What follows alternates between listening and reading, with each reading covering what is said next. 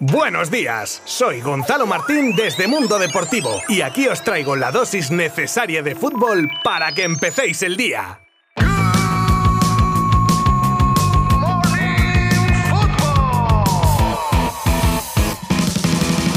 Así terminaron los partidos de ayer que cerraban la jornada 11 de la Liga Santander. Celta 0, Real líder en solitario Sociedad 2, Granada 1, Getafe 1 y Levante 2, Atlético de Madrid 2, en un mal partido de los del Cholo que pinchan en el Ciudad de Valencia en un final con polémica por un penalti pitado a Lodi que a nadie pone de acuerdo. Esto de las interpretaciones es un follón, de tal manera que como os prometí ayer la clasificación queda de la siguiente manera. La Real líder destacada con 24 puntos, seguida de Real Madrid, Sevilla, Betis con 21 puntos, con 19 se sitúan Rayo Vallecano, Atlético de Madrid y Osasuna, después está el Athletic con 17 puntos, en novena posición el Barça con 15 puntos por delante de Español 14, Valencia y Mallorca 13, Villarreal 12, Celta y Elche con 10, 9 puntos tiene el Alavés en decimosexta posición, el Granada decimoséptimo con 8 puntos y en zona de descenso ahora mismo Cádiz 8 puntos, Levante 6 y el Farolillo Getafe con 3 puntos. Hay que recordar que con los parones de selecciones habidos hasta ahora son varios los equipos que cuentan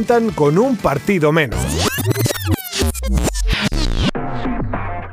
Adiós a la era Kuman, con sus cosas malas y sus cosas buenas, que siendo justos con el holandés, alguna ha habido. Y ahora toca anunciar lo antes posible al que será su sucesor en el banquillo y todos los caminos apuntan a Xavi Hernández. La afición lo quiere y la prensa lo pone casi como hecho, pero claro, Xavi está en plena liga catarí y a pesar de que el Emir dejó claro que facilitaría su salida ante una llamada del Barça, le pedirían que se quedase hasta el próximo partido que juega el miércoles que viene ante el Al Duhail, segundo en la liga y máximo rival del equipo de Xavi. Esto descartaría por completo que el nuevo Mister se sentase en el banquillo para el partido ante el Dinamo de Kiev. En las amistosas negociaciones que se prevén entre Barcelona y Al-Sad, o lo que es lo mismo, entre Barcelona y el Emir, faltarían cerrar unos pequeños flecos y alguna condición como un futuro amistoso del Barça en Doha.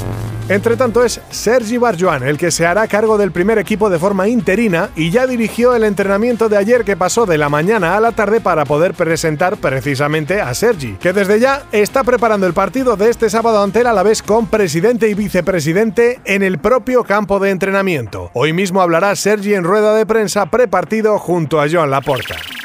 Ya vimos en una actitud muy amistosa a Ancelotti y Kuman tras el clásico con el italiano incluso dedicándole unas palabras, pues en rueda de prensa ha sido preguntado por su colega ya ex entrenador del Barça y quitándole hierro al asunto, echó un capote al holandés diciendo que a él le habían destituido muchas veces y que sigue vivo, que lo que tiene que hacer es irse con la conciencia tranquila de que lo haya dado todo y él cree que sí. Como decía el otro día, un caballero, don Carlos. El Barça no es el único grande de Europa en horas bajas. La Juve grandiosa que ganaba todo entre 2011 y 2020 en Italia ya tuvo una mala temporada anterior y en esta con el regreso como salvador de Allegri la cosa no ha mejorado y en este caso lo de segundas partes nunca fueron buenas es más que un hecho. A estas alturas de temporada los juventinos se encuentran séptimos con 15 puntos, 5 menos que a estas alturas en la campaña anterior y a nada más y nada menos que a 13 puntos del actual líder, el Milán. La liga ha hecho públicas la relación de denuncias presentadas al comité de competición y a la comisión antiviolencia de anteriores jornadas, y en ellas aparecen registradas varias que se produjeron durante el clásico, con hasta 10 cantos denunciados que se oyeron durante el encuentro, señalando en todos ellos al spy de animación.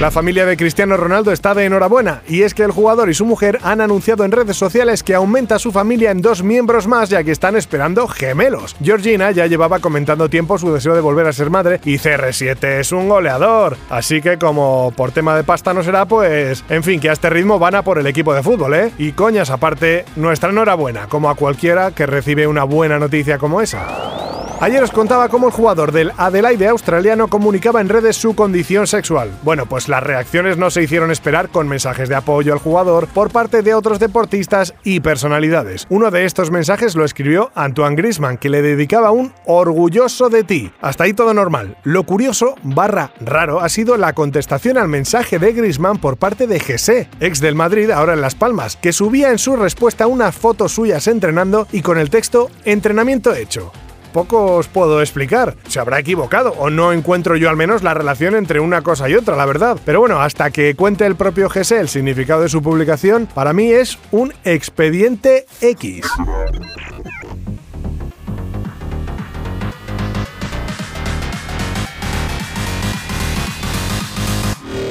Bueno, chicas, chicos, señoras y señores, niñas y niños, y niñes también si queréis. Muchas gracias por estar conmigo en un nuevo episodio de Good Morning Football y volvemos el lunes con el repaso de lo más destacado del fin de semana. Suscribíos ya si no lo estáis a este podcast desde la plataforma desde la que lo escuchéis y podéis dejar vuestras opiniones, valoraciones o comentarios en las redes sociales de Mundo Deportivo. Que tengáis un muy buen fin de semana. Hasta el lunes. Adiós. Mundo Deportivo te ha ofrecido Good Morning Football, la dosis necesaria de fútbol para comenzar el día.